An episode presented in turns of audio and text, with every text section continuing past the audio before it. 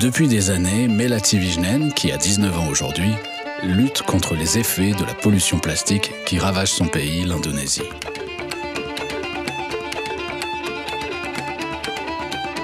Comme elle, un peu partout sur la planète, une génération se lève pour réparer le monde. Ils et elles luttent contre les crises climatiques, démocratiques ou migratoires, mais aussi contre toutes les formes d'injustice. Dans Bigger Than Us, le film de Flore Vasseur, Melati part à leur rencontre dans plusieurs pays, sur plusieurs continents. Son voyage et ses questions nous révèlent un monde magnifique, celui du courage et de la joie, de l'engagement pour plus grand que soi. Cinquième épisode au Brésil, dans les favelas de Rio de Janeiro.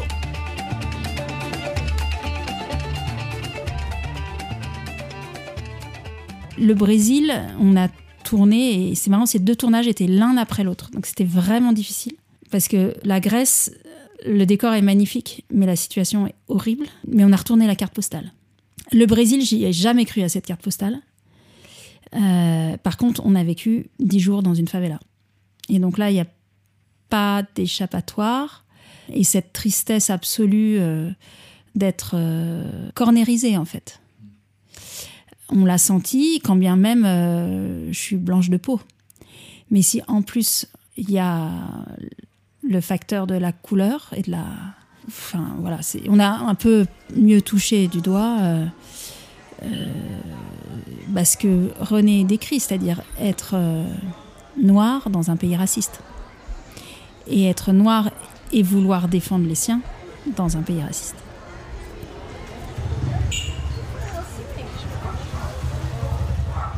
Lui, c'est le petit roi de la favela, donc euh, il est de mèche avec euh, d'un côté la police, de l'autre côté les trafiquants, enfin il négocie avec tout le monde et il a passé sa vie à négocier pour qu'on puisse tourner.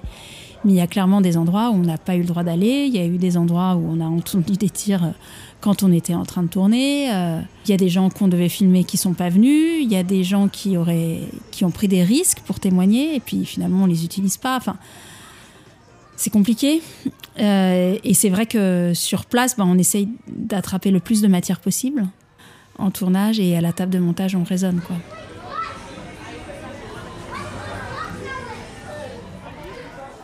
D'une manière générale, pour chacun de nos personnages, on voulait être à côté d'eux, physiquement et au plus près d'eux, euh, presque psychiquement. Bon, il y avait un arbitrage à faire parce que moi, ça peut me faire triper euh, d'être exactement dans les conditions de vie des gens que je vais décrire. Je suis quand même tributaire de la santé et de la bonne humeur de mon équipe technique. Et donc, je ne pouvais pas nécessairement toujours faire exactement, exactement euh, comme j'aurais voulu moi. Mais moi, avec, si je pars toute seule avec mon calepin, je, je pense que je vais au plus près. Euh, et puis à un moment, je vais me, je vais me reposer. Mais le tournage, c'est précisément euh, de sortir de sa zone de confort et, et de se laisser pénétrer par les émotions et les ressentis et la violence de la ville et la peur. Et bon, ça, vous l'avez pas si vous êtes dans votre confort, en fait.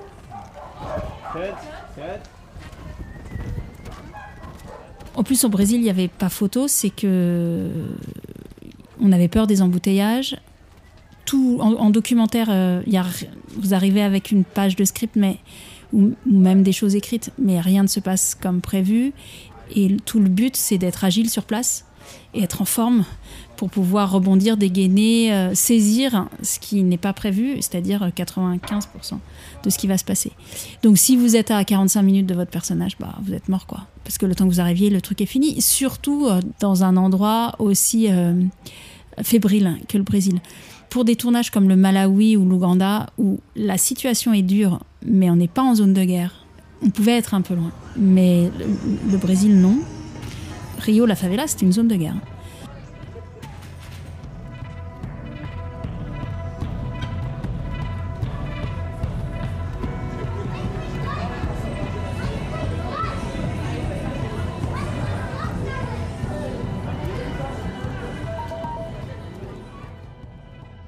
Alors René fait partie des, des personnages du film les plus connus Parce que ça fait longtemps qu'il est là, ça fait 14 ans qu'il fait ça, il a 25 ans, c'est le plus vieux aussi. Hein.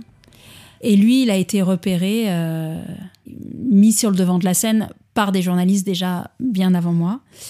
Euh, donc c'était une valeur sûre en fait. C'est l'histoire la, la moins risquée en fait, paradoxalement.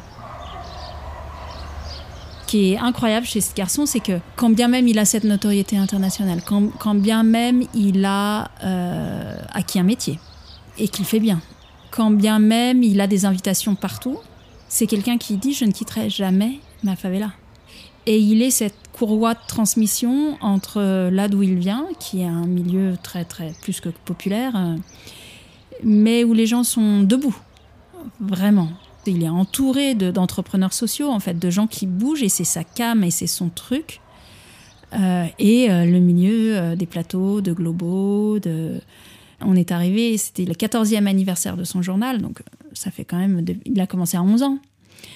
Bon, bah, il y avait toutes les, toutes les branches euh, euh, locales des grosses boîtes américaines qui lui envoyaient des cadeaux, des trucs. Enfin, c'est c'est aussi euh, la caution de beaucoup de, ce nouveau colonialisme en fait. Hein. Mais il, voilà, il, il, utilise ça en fait. Et puis il l'explique dans le film à un moment, cette notoriété et cette proximité à certaines boîte que le pouvoir lui-même peut vénérer, euh, le protège d'un éventuel assassinat, certainement.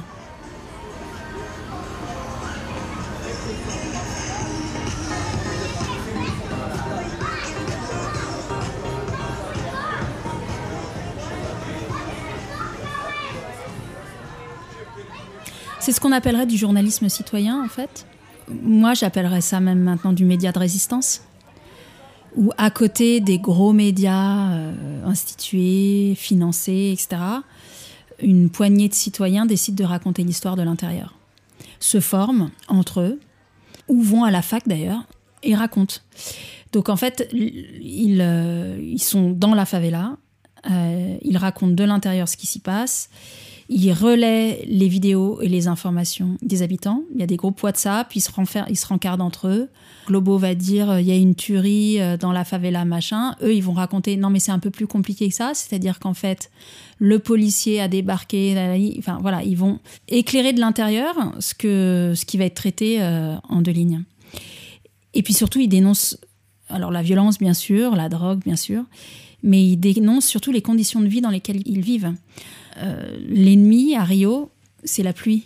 Enfin, l'ennemi dans n'importe quel bidonville de la terre entière, c'est les intempéries en fait. Donc à Rio, c'est la pluie parce que les favelas sont poussées vers les collines. Souvent euh, la brique posée à même euh, la terre. Bon, bah, la boue avec l'eau, bah voilà. Quand, quand il se met à pleuvoir, il y a une sirène qui se déclenche pour que tout le monde se protège. Et vous mettez vos affaires sur vous, prenez votre passeport, on ne sait pas ce qui va se passer. Au Liban, il y a des morts chaque année dans les camps de froid, parce que l'hiver est rude. Enfin, voilà, c'est toujours euh, euh, une jeune fille indienne que malheureusement je n'ai pas pu filmer me racontait que son pire souvenir c'est quand euh, il y a eu une inondation dans, dans, son bidonville et que sa maison a été emportée. Elle avait, elle avait de l'eau jusqu'à la taille.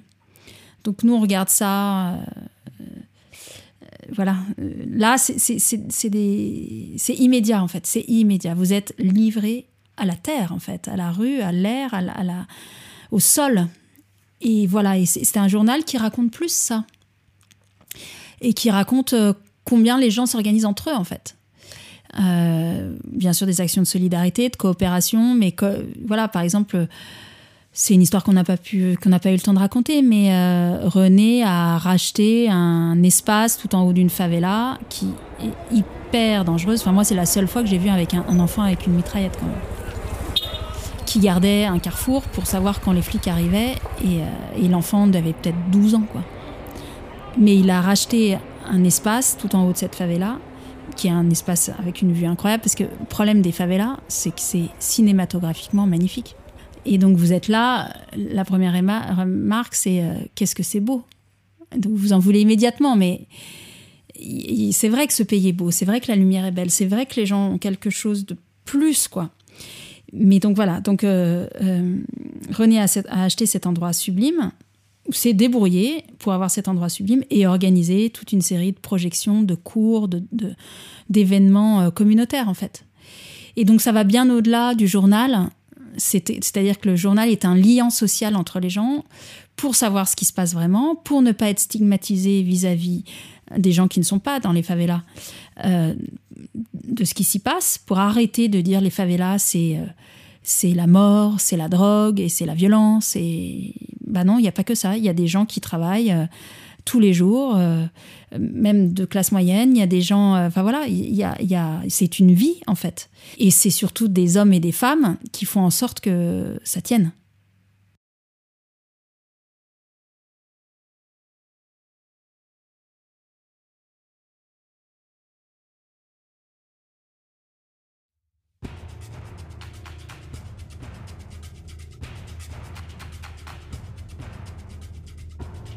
Là où il revient toujours, c'est je ne quitterai jamais la favela.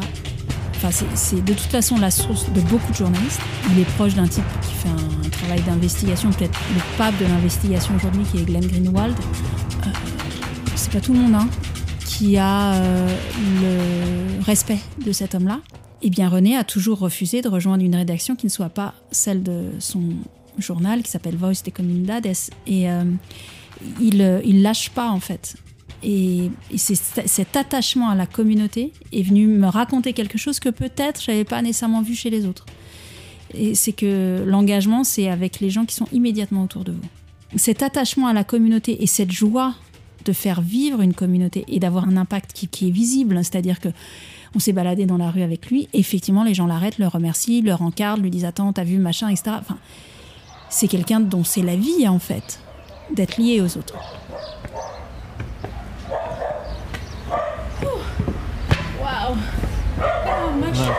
Yes. As I told you about the, the light, about the electricity problem. Yes. Hmm.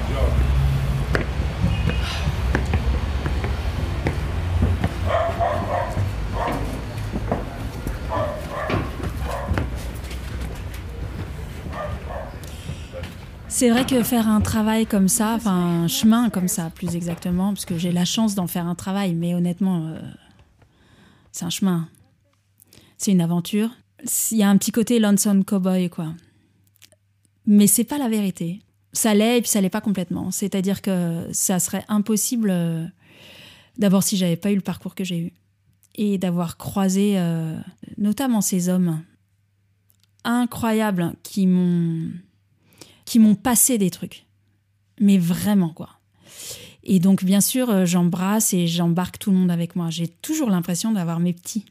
Larry Lessig, euh, bien sûr, la dignité incarnée, euh, Snowden, le courage, Aaron Swartz, la lumière, l'enfance. Aaron, c'est quand même un enfant qui s'est suicidé parce qu'il avait compris quelque chose et vis-à-vis duquel il n'a pas réussi à nous convaincre.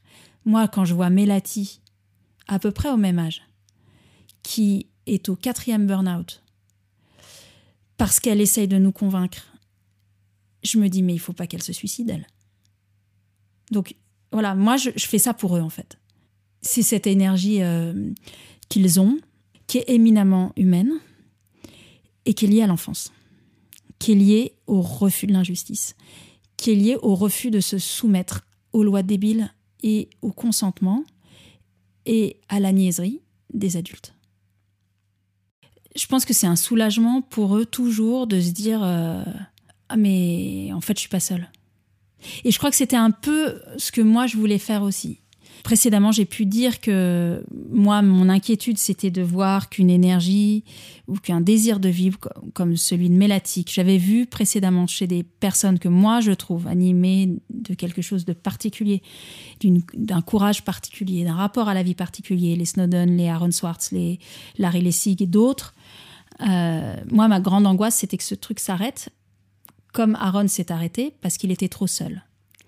Et donc à chaque fois quand ils m'ont dit que le fait de faire ce film, leur, motivation profonde, c'était de se connecter à d'autres comme eux, bah, je me suis dit que rien que le process du film, en fait, était quelque chose qui validait complètement la démarche, le temps que j'y passe, l'énergie, etc. C'est déjà gagné en fait, puisque l'objectif c'est ça. On rêve, on rêve de, de, ce moment où ils découvrent le film tous ensemble, euh, lors d'un grand événement pour eux, autour d'eux, avec plein de gens qui les aiment en fait. Aujourd'hui, on fait ce qu'on peut avec, euh, avec les conditions sanitaires, le manque de visibilité, l'impossibilité de voyager. Euh, ils sont tous les uns et les autres coincés, pas moins ni plus que chacun de nous. Comme nous tous, ça, contrecarre euh, ce rêve de, la grande famille réunie. Euh, peut-être que ça, n'en rendra ce, ce, moment que plus fou, en fait. Parce que c'est vrai que nous, on a fait ce film avec le sentiment qu'il fallait qu'on aille très très vite. Et on n'a pas bien su pourquoi. Mais on s'est enquillé euh, tout en sept mois, en fait. Avec une espèce de frénésie un peu folle. Et je me suis dit, il y a un jour, il va falloir que ça s'arrête. Bon, bah, j'ai été entendue. Mais ça me paraît fou et, et, le fait de plus pouvoir euh, faire ces choses aussi facilement va rendre tout ça encore plus précieux et, et je le ferai plus jamais de la même manière. Enfin, et j'espère ne jamais plus voyager comme je l'ai fait là. C'est-à-dire hein, avec, euh, on s'en rend même pas compte et puis on dort dans un endroit, on se réveille dans un autre et puis c'est ok. Mais donc voilà, donc le fait qu'on puisse pas se retrouver, et eh ben je pense que du coup, la fois on va se voir et qu'on pourra se serrer dans les bras, il y aura une dimension supplémentaire dans, dans, ce, dans ce serrage, dans ce hug. Je suis allée à leur rencontre, toutes les personnes que j'ai citées, parce que j'avais besoin de tenir moi. Mais j'y vais parce que je sauve ma peau à moi. Je sauve mon envie de vivre à moi je vais chercher ce que je pense être pour moi des maîtres euh, pour me dire comment vivre. Et après, je le donne. Et puis, ça parle ou ça parle pas. Mais moi, je cherche ça pour moi-même, en fait. Euh, et c'est devenu mon métier et j'ai de la chance.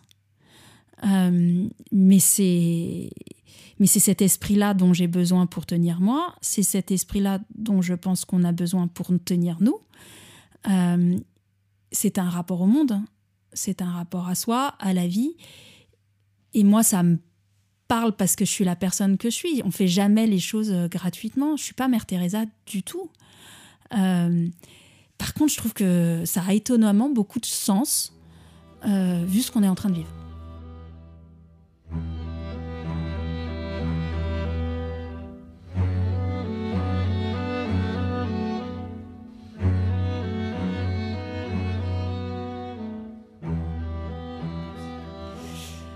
Oh bah moi j'étais une enfant euh, totalement privilégiée, euh, bonne à l'école, euh, parfaitement adaptée à ce monde du fric, du capitalisme, de l'entrepreneuriat, de la, de la performance. J'étais à New York, j'avais 24 ans, j'avais monté une boîte, j'avais des employés, des investisseurs, enfin j'étais là. Mais j'étais l'exécutante parfaite du capitalisme mondial certain fascisme qui est associé. Et en fait, euh, déjà, ça commençait à grincer parce que euh, c'était pas si facile tout ça. Je travaillais beaucoup, j'étais très seule, je trouvais ça très dur. Euh, et puis très vain, quoi. Très sec. Et puis le 11 septembre m'est apparu comme un grand révélateur, en fait. Donc bien sûr, c'était un drame, mais euh, moi à New York, j'étais plutôt du côté des, ceux qui essayent de survivre que de ceux qui sont tout en haut des buildings, quoi. J'avais un côté comme ça. Euh, il y a la jolie histoire, et puis en fait, derrière, euh, ben, tu rames, tu vis dans 4 mètres carrés, tu travailles 16 heures par jour, tu es tout seul. et quel est le prix à payer pour raconter cette histoire, en fait, pour l'incarner?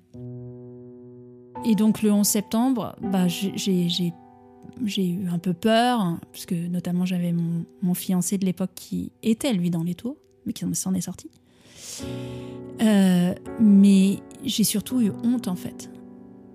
Et je me suis pas dit ah ces salopards de terroristes. Je me suis dit mais pourquoi? Mais pourquoi on nous envoie des bombes?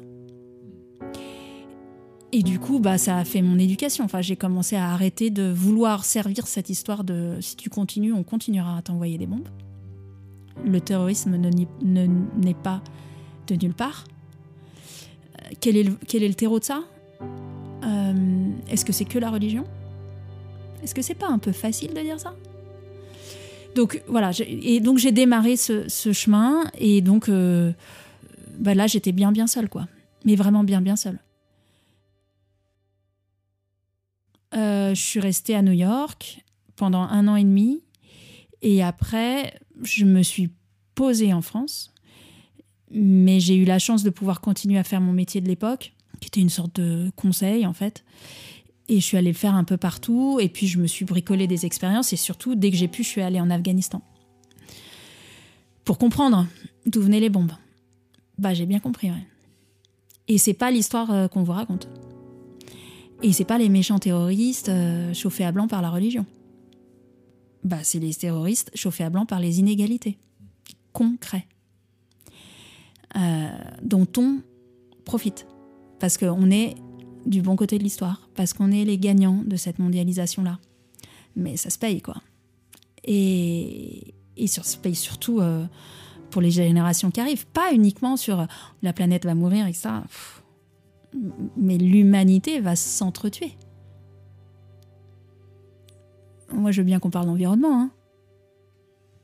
mais j'ai pas l'impression qu'on soit à l'os. Donc, euh, et c'est ça ce film en fait. Euh, et c'est Winnie qui nous donne la clé. Incroyable, jeune fille de 25 ans, euh, du fin fond de l'Ouganda, qui est agricultrice et qui enseigne aux autres comment survivre avec des sols pourris et pas d'argent, qui m'explique, euh, bah en fait, on en est là parce que nous, on a toujours cru que les hommes blancs savaient mieux que nous. Ben voilà. Tu l'as ton explication?